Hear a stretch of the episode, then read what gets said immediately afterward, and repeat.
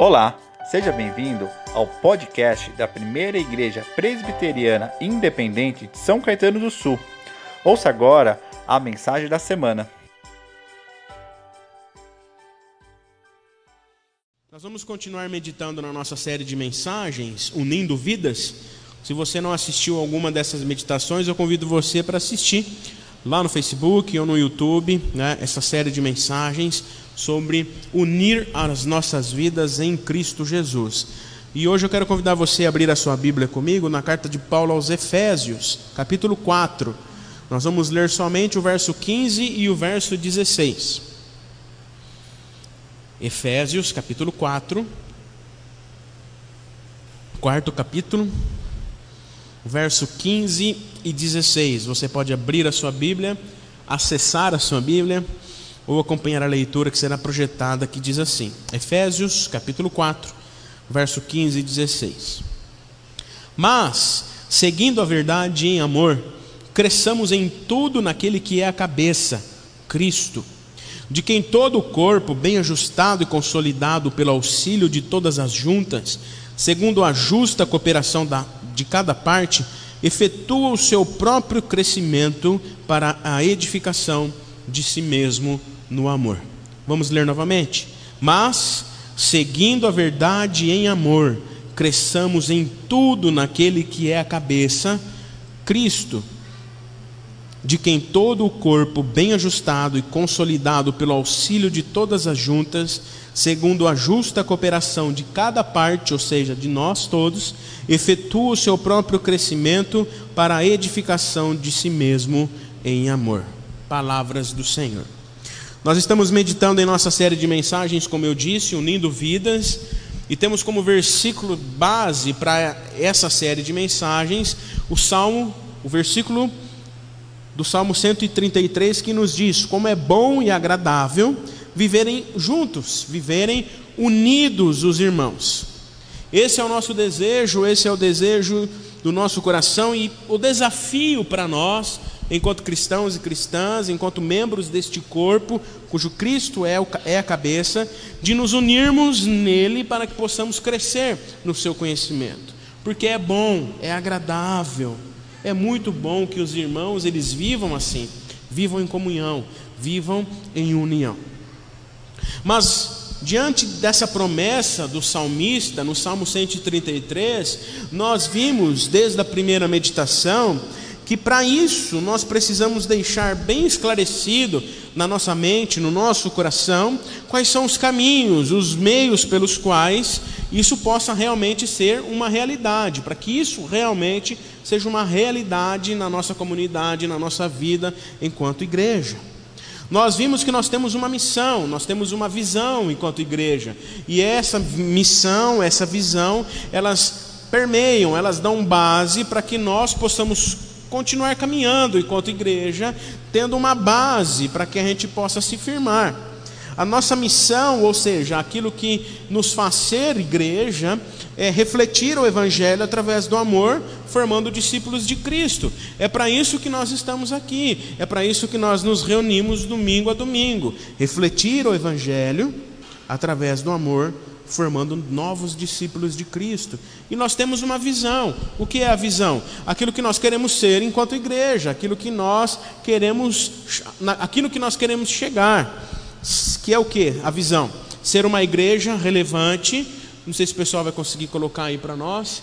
Ser uma igreja relevante e acolhedora que vive em obediência os princípios da palavra de Deus, conduzindo pessoas a Cristo dia a dia não só aqui na igreja, mas quando nós estivermos no nosso dia a dia, através do relacionamento e discipulado, para os de dentro e para os de fora, sensível às gerações dentro e fora do templo. Essa é a nossa visão. É isso que nós queremos chegar enquanto igreja em nome de Jesus, a sermos uma igreja relevante, uma igreja acolhedora, que acolhe as pessoas em obediência aos princípios da palavra de Deus conduzindo essas pessoas não para serem meramente membros frequentadores de uma igreja, mas para serem discípulos de Cristo, conduzindo essas pessoas a Cristo.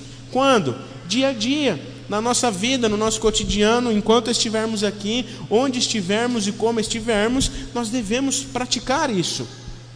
Através de um relacionamento intencional, cuidando das pessoas, ouvindo as pessoas, se relacionando com as pessoas dentro da igreja, mas fora da igreja também, sensível às gerações, temos várias gerações aqui, pessoas mais novas, pessoas mais velhas, e todas essas gerações precisam ouvir a palavra de Deus, precisam conhecer o Cristo que restaura a nossa vida, e a gente deve fazer isso dentro do templo, conduzindo as nossas vidas, unindo as nossas vidas em Cristo, mas também lá fora do templo, onde realmente se faz necessário cumprirmos essa missão.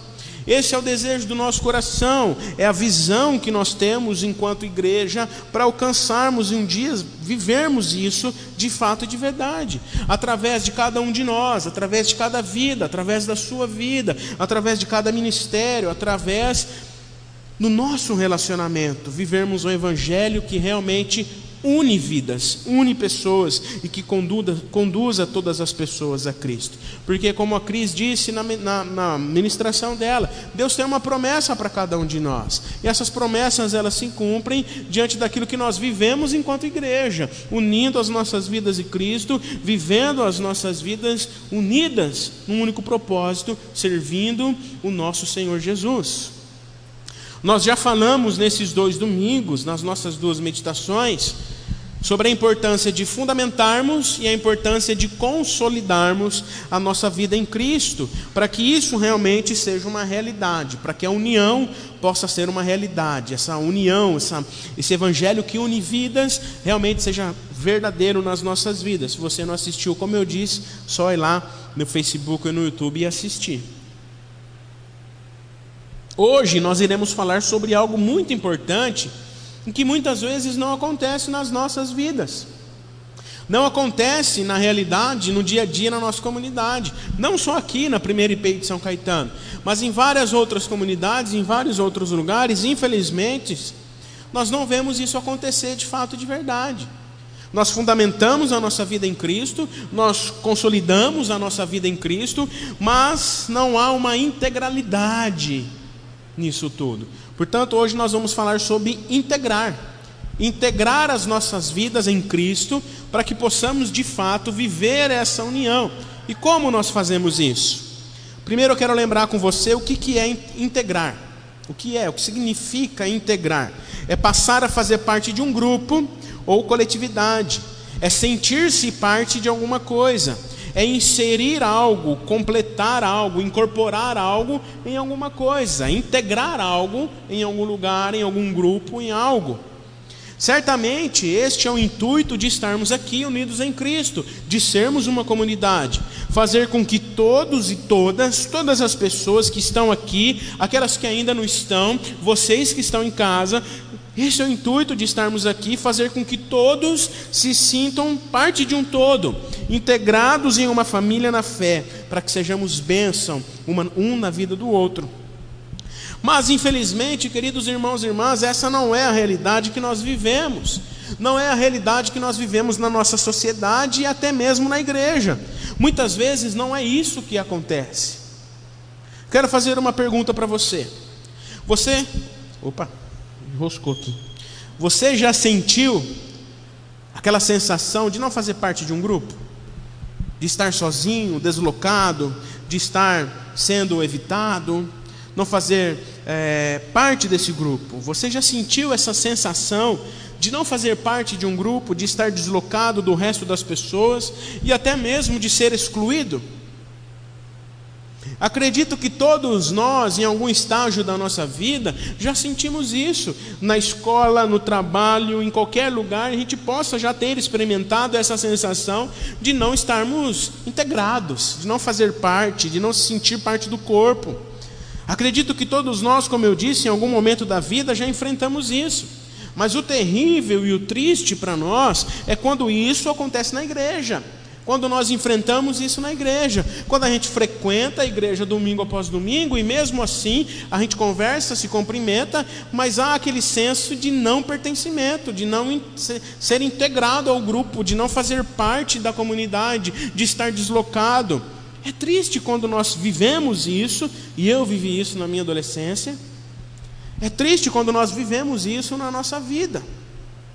Porque, queridos irmãos e irmãs, nós somos chamados a viver a integralidade do reino de Deus.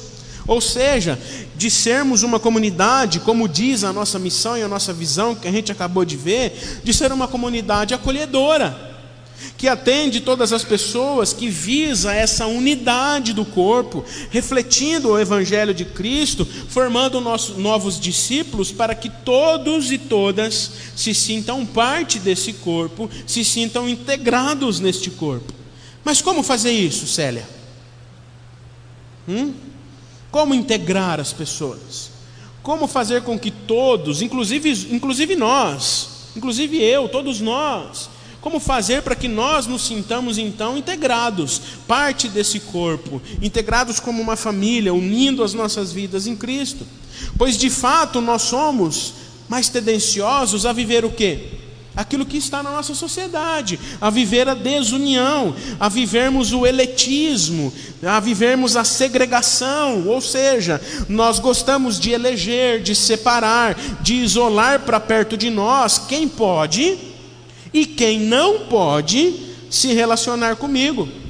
Principalmente nesse tempo em que vivemos, onde a opinião vale mais do que a vida, do que a amizade, do que o relacionamento. Nós somos induzidos na nossa sociedade a viver isso, e tristemente, muitas vezes, nós trazemos isso para dentro da realidade da nossa igreja. Nós segregamos, nós elegemos quem pode e quem não pode fazer parte do nosso círculo de amizade. Quem pode e quem não pode se relacionar comigo e com você. É triste falar isso, mas é o que acontece nas igrejas. Não só aqui, mas em todos os lugares. Quem nunca ouviu que na igreja tem as panelinhas, tem os grupinhos, mas isso não deve acontecer, porque nós devemos viver a integralidade do reino de Deus, onde todos e todas, independente se eu gosto ou se eu não gosto, se ela me agrada ou se ela não me agrada, devemos viver a integralidade do corpo, de vivermos essa união em Cristo Jesus.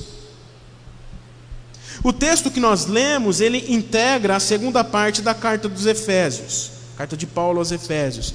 Uma, uma carta escrita para circular pelas igrejas da Ásia, que por tradição definiam então que são ah, aos Efésios. O intuito desta carta paulina é apresentar a unidade em Cristo. Se você ler todo o Efésios, você vai ver que Paulo trabalha de maneira enfática essa unidade que deve existir no corpo de Cristo, essa unidade que deve existir na comunidade cristã.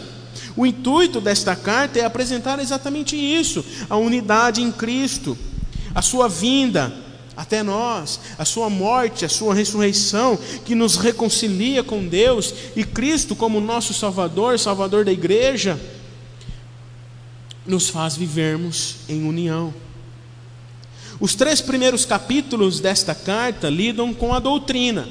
A gente vê que ali nos três primeiros capítulos, Paulo trabalha a doutrina, né? a, a, as questões da fé, as nossas riquezas em Cristo, enquanto nos últimos três capítulos ele explana o dever, a nossa responsabilidade o que nós devemos fazer diante dessa fé que professamos em Cristo. Paulo, no capítulo 4, por exemplo, está falando de como a vida em comunidade deve ser edificada em Cristo.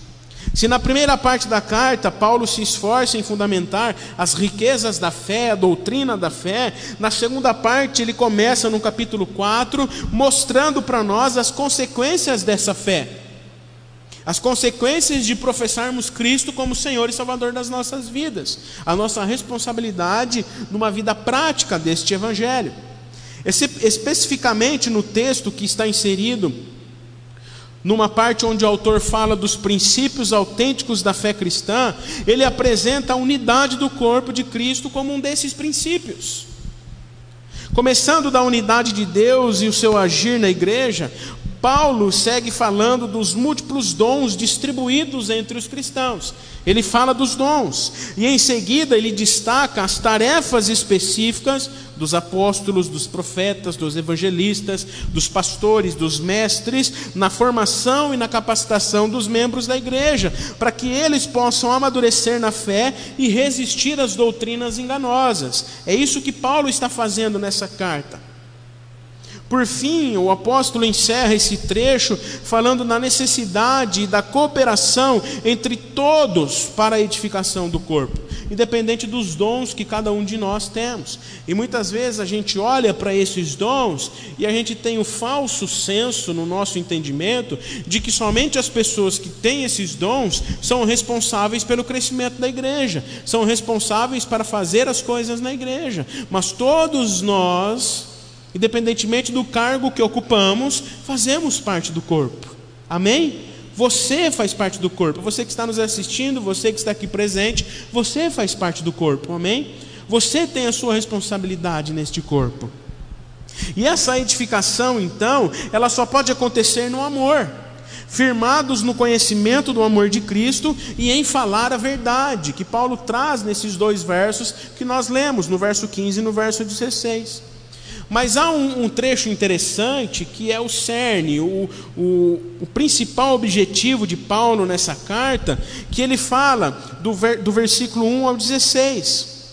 E, e, o, e o cerne da, desse trecho nós lemos o verso 15 e o 16, mas desde lá do capítulo, do versículo 1, ele vem tratando dessa questão da unidade diante dos dons. Mas no capítulo, no versículo 4 e no versículo 6, ele diz uma coisa muito importante que é o centro, é o cerne da questão toda aqui para nós. Pois há um só corpo, um só espírito, assim como vocês foram chamados para uma só esperança. Há um só Senhor, uma só fé, um só batismo, um só Deus, o Pai de tudo, o qual está sobre todos e em todos, e vive por meio do pastor. E vive por meio dos presbíteros. Misericórdia, Carlinhos. E vive por meio da Cátia. E vive por meio só do Valdemar não, e vive por meio de todos. Ele vive por meio de todos que fazem parte deste corpo, de um só corpo, de uma só fé, num só espírito, num só batismo, numa só esperança, porque é um só Senhor, uma só fé, onde ele se move através de todos, não só de alguns. Estamos todos aqui diante de um só Senhor, que é a cabeça de um único corpo, que todos nós fazemos parte no qual em seu nome somos batizados e invadidos pelo Espírito Santo, que de forma sobrenatural nos une. Independente das nossas diferenças, indiferente das opiniões divergentes que nós possamos ter. Mas através do batismo num só Senhor, nós somos invadidos pelo Espírito Santo, que nos faz vivermos de uma maneira sobrenatural, unidos em Cristo. Independentemente das nossas diferenças, e o verso 15 e o verso 16 que nós lemos neste capítulo 4, ele, Paulo deixa bem claro que diante dos nossos dons, diante dos dons que ele traz ali as listas, tudo deve ser feito de forma com que haja essa integralidade, que haja esse crescimento e essa unidade no corpo de Cristo. Todos os dons ali listados, eles servem para essa integralidade para o crescimento do corpo, para a edificação do corpo de Cristo. No verso 15, Paulo diz: Mas seguindo a verdade em amor, cresçamos em tudo naquele que é a cabeça, Cristo. Portanto, nós integramos as pessoas e vivemos essa integralidade de Cristo nas nossas vidas quando nós seguimos a verdade.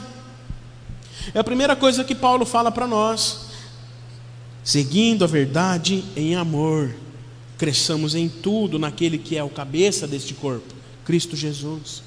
Nós vivemos essa integralidade, nós integramos as pessoas, nós vivemos essa unidade no corpo quando nós seguimos a verdade, quando nós crescemos na verdade que é Cristo Jesus. Paulo vem nas palavras anteriores ao texto falando da função de cada um conforme a dádiva que Deus dá ao corpo através do Espírito Santo.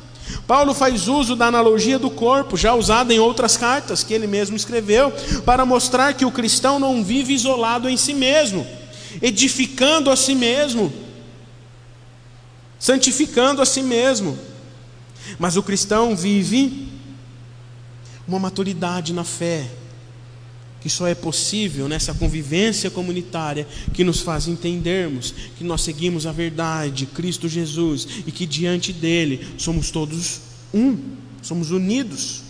Há na estrutura da igreja um meio que se deve viver de forma genuína através dos dons, através do, daquilo que cada um faz. Isso implica também, diante daquilo que nós vivemos em igreja, independente dos nossos dons que cada um venha a ter, isso implica também que cada um de nós temos um, um, um único objetivo: seguirmos a verdade. A expressão grega usada por Paulo aqui, que traduz a palavra verdade, que ocorre apenas nesse texto, no Novo Testamento, significa também, é traduzida como ser verdadeiro.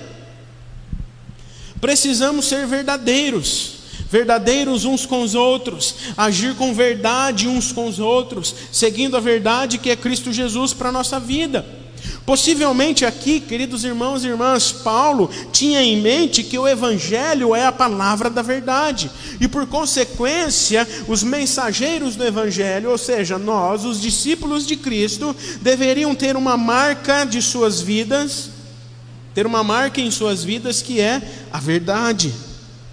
Serem verdadeiros em suas palavras, em suas atitudes, no serviço, naquilo que fazem dentro da igreja e fora da igreja. Esta verdade é para ser dita em amor. Somente assim pode alinhar a fraqueza da verdade com a cordialidade e a retidão que brotam do amor, de seguirmos a verdade, de vivermos a verdade. Jesus Cristo foi aquele que, diante das suas exortações, ele falava a verdade, mas uma verdade em amor, que fazia com que as pessoas, mesmo sendo exortadas, se sentiam parte de Cristo, se sentiam integradas no meio do, no meio do Evangelho. O que o texto de Efésios nos mostra aqui é que nós precisamos ser maduros na fé.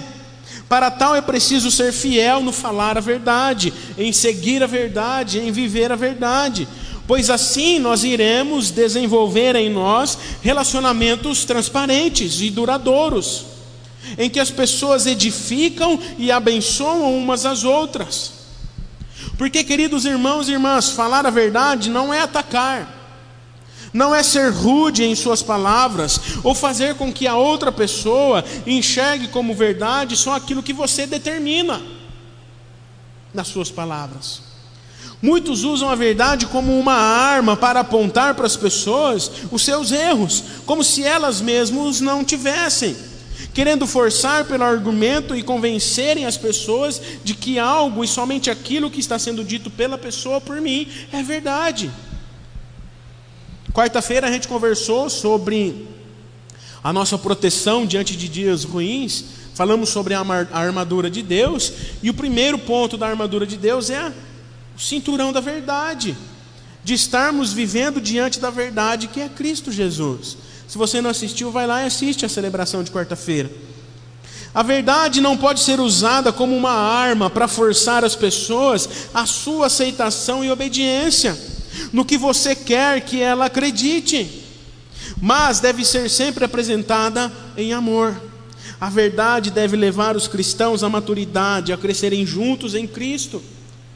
Queridos irmãos, se nós queremos crescer e sermos maduros na fé e viver essa unidade nas nossas vidas, nós precisamos conhecer a palavra da verdade, tanto quanto precisamos amar o próximo como nós mesmos e buscar a Deus acima de todas as coisas, que é o nosso mandamento.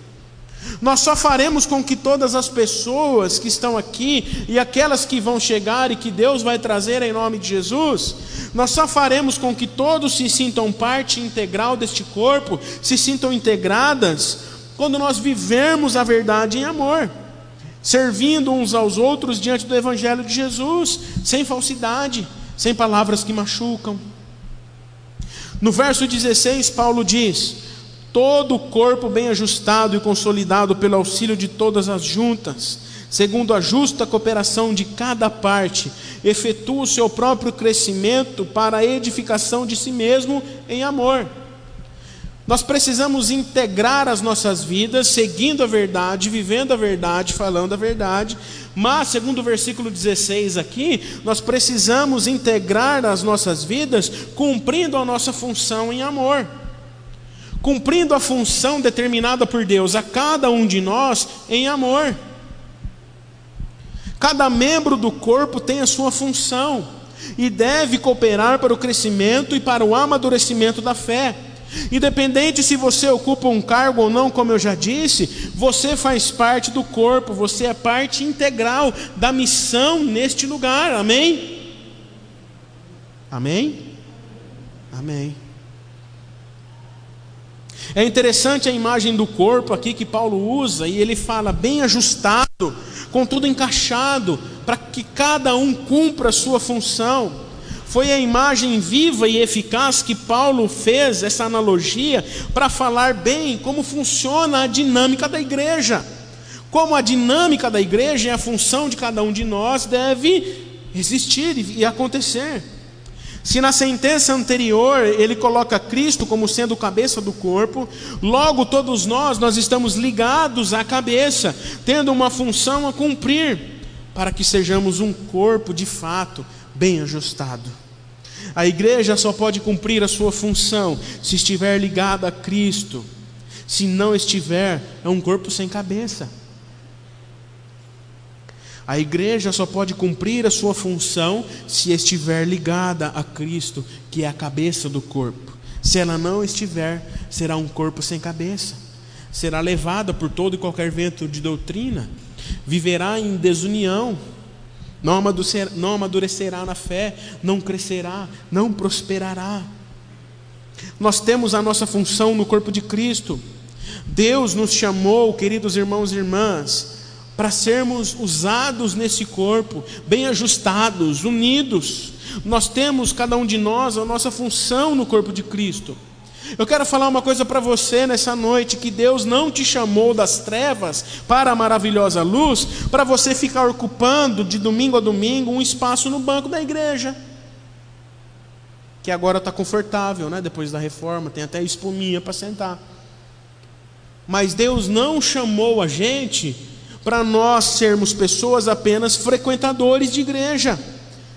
No capítulo 4 mesmo, no versículo 7, Paulo diz: "E a graça foi concedida a cada um de nós segundo a medida do dom de Cristo". Cada um de nós temos uma função a desempenhar. Perceba que ele não diz que concedeu dons melhores para uns e piores para outros, mas a graça foi concedida a cada um de nós segundo a medida do dom de Cristo. São dons que, na continuidade, Paulo mostra que, dentre esses dons, há os que são dados para que todos possam ser edificados pastores, profetas, enfim, há dons que, que são exercidos para edificação, pessoas que são chamadas especificamente para algum dom. Mas quando há cooperação entre quem ensina, entre quem aprende, quando há cooperação entre todos, há crescimento. Eu tenho falado para o conselho e para a liderança da igreja que seria muito cômodo para mim, como pastor, por exemplo, chegar para o conselho e apresentar: ó, vai ser assim. Chegar para os líderes dos ministérios e falar: olha, vai ser assim. Mas, queridos irmãos e irmãs, não é porque eu sou o pastor e tenho o dom do pastorado que eu mando, que eu falo e que eu determino como vai ser. Mas todos nós, cada líder, cada presbítero e cada membro da igreja tem uma função importante para que essa igreja cresça em nome de Jesus. Cooperação leva ao crescimento, cada parte ajuda a outra a crescer. Muitos aqui têm me ajudado a crescer no meu ministério. Criamos a terrível e diabólica mania de achar que apenas os líderes são responsáveis pelo crescimento da igreja, e não são. Misericórdia se a igreja depender só do pastor. Misericórdia se a igreja depender só da diaconia. Misericórdia só se a igreja depender dos líderes do ministério. Mas todos nós devemos ter essa cooperação para que cada um se ajude, para que cada um exerça a sua função, mesmo diante daqueles que foram chamados para a liderança, mas cada um, cada membro deste corpo tem a sua função importante a desempenhar. Já estou partindo para o encerramento, eu quero fazer uma pergunta para você. Para você que está aqui, para você que assiste, e para aqueles que depois irão assistir. Qual a sua função na igreja? Qual a sua função na igreja? Há quanto tempo você está sentindo que precisa fazer algo e não faz? Precisamos de pessoas, queridos irmãos e irmãs, em várias áreas da igreja, em vários ministérios. Talvez você diga: Ah, mas eu nunca tive espaço, eu acho que não me encaixo. Por isso é importante nós nos atentarmos para esta palavra de hoje e vivermos essa integralidade. Ontem, na reunião de ministérios, nós estávamos conversando que é importante nós estarmos dispostos também, enquanto liderança, a chamar as pessoas, mas as pessoas também precisam estar dispostas e entenderem que elas fazem parte de um corpo e que elas são usadas por Deus, independente da idade, independente das circunstâncias, independente de elas se acharem ou não capazes. Eu quero dizer uma coisa para você nesta noite: você é parte integral deste corpo. Não se limite a ser usado ou usada por Deus, se você não se sente parte. Talvez por isso a integralidade não aconteça, porque não há essa cooperação que Paulo nos exorta a vivermos aqui. Não há esse entendimento de que Assim como o pastor é importante para a igreja, a Célia é importante para a igreja. Assim como o pastor é importante para a igreja, cada um de nós é importante para a igreja. Assim como a diaconia é importante para a igreja, cada um de nós, mesmo não sendo diáconos de fato eleitos para a função, somos importantes para a igreja. Porque todos nós somos diáconos. Todos nós somos dispenseiros da graça de Deus. Talvez por isso não aconteça. Talvez esteja faltando a necessidade de união e amor entre nós. Fomos chamados numa só esperança, por um só Senhor, e professamos todos uma só fé. Talvez aqui possamos compreender a afirmação que Santo Agostinho falava, por exemplo. Ele dizia: naquilo que é essencial, a unidade, naquilo que é duvidoso, a liberdade, e em tudo, o amor. Em tudo o amor. Absolutamente tudo precisamos fazer em amor, não um amor qualquer, mas um amor de Deus. Por isso não deve haver, não pode haver integralidade sem que haja amor, doação, sem que eu esteja disposto ou disposta a fazer parte do corpo, mesmo que haja divergências entre nós, ou que tenha acontecido algo no passado. No texto que nós lemos no início, que o presbítero Carlos leu para nós no início, em 1 Coríntios capítulo 13, Paulo diz que o amor não se alegra com a injustiça, mas se alegra com a verdade. Por isso é importante seguirmos a verdade. O amor tudo sofre, o amor tudo crê, tudo suporta, tudo espera. Amar, queridos irmãos e irmãs, é um mandamento. Amar é integrar alguém no corpo ou fazer parte do corpo, a fazer parte do corpo. Mas isso não é tarefa fácil. Amar e integrar as pessoas ao corpo para fazerem parte do corpo não é fácil. Não estou falando que é fácil, é difícil. Amar pressupõe paciência. Amar pressupõe paciência. Buscar a paz no corpo. Somos diferentes uns dos outros pensamos diferentes, agimos diferente, mas a convivência em amor leva a conhecermos os aspectos de cada pessoa que muitas vezes nós não gostamos, é de fato, que são diferentes, mas é no amor de Cristo que mesmo assim unimos as nossas vidas e prosseguimos, porque maior é o que está em nós. Amém? Vivemos dias de intolerância na nossa sociedade, no nosso dia a dia, inclusive dentro da igreja, muitas vezes, temos vivido dias de intolerância. Não somos capazes de acolher o diferente, de viver com aquele que pensa e que age de maneira diferente. Eu fico pensando, queridos irmãos e irmãs, se, se por aquela porta ali entrar alguém, alguma pessoa completamente diferente de nós, qual que é a nossa atitude? Olhar com desconfiança, com insegurança, até mesmo com desprezo. Mas a pergunta é, e eu estou finalizando: estamos dispostos a caminhar com essa pessoa? com qualquer pessoa que entrar por aquela porta que Deus colocar no nosso caminho? Estamos dispostos a caminhar com aquela pessoa em amor, em verdade, para que ela se sinta parte integral deste corpo? Será que temos feito parte do mesmo corpo ou alguém ainda não se sente integrado nele? Será que alguém ainda se sente não integrado a este corpo? Essas perguntas são necessárias para nós entendermos o que nós precisamos mudar enquanto igreja. Eu quero concluir dizendo: se em Cristo nós temos uma nova vida e em Cristo nós somos nova criatura, amém? Se em Cristo nós temos uma nova vida, isso pressupõe um desenvolvimento, um crescimento, um movimento contínuo na nossa vida. A igreja irá crescer, ser semelhante a Cristo, com cada cristão se ajustando e se apoiando, apoiando um ao outro. O encaixe perfeito, o corpo bem ajustado que Paulo diz, é justamente diante dessa cooperação de todos, unidos num só espírito, num só amor. Eu quero terminar fazendo uma pergunta para você que está assistindo, você pode responder ou não aí escrevendo, e você que está aqui. Queremos ser uma comunidade que vive a vontade de Deus, amém? Amém? Queremos ser uma comunidade onde haja essa integralidade no corpo e que todos caminham juntos, se ajudando e se fortalecendo, amém?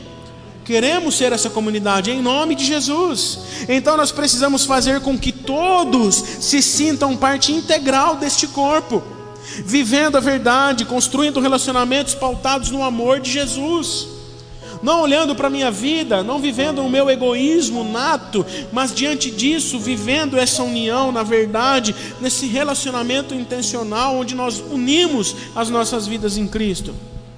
Queridos irmãos e irmãs, nós precisamos ser uma comunidade onde de fato todos possam compreender que aqui, neste lugar, é onde elas se sentam, se sentam acolhidas, desafiadas a viver o Evangelho juntas, num único propósito, como um corpo, para a honra e a glória do nosso Senhor e Salvador Jesus Cristo. Amém?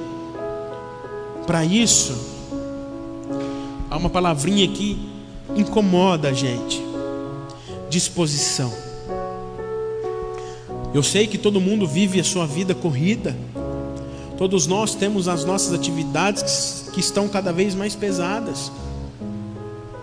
Mas se nós quisermos viver algo diferente na nossa comunidade a partir desse ano, é preciso que, a começar em mim, a cada um de nós, haja disposição para fazer algo diferente, a vivermos de fato essa unidade, essa integralidade, a nos fortalecermos, começando com a liderança, com os presbíteros, com a diaconia, com os ministérios, como a gente tem proposto nos nossos planejamentos, mas para que isso se torne algo real na comunidade como um todo, para que todos, mesmo aqueles que estão online, se sintam parte integral do corpo.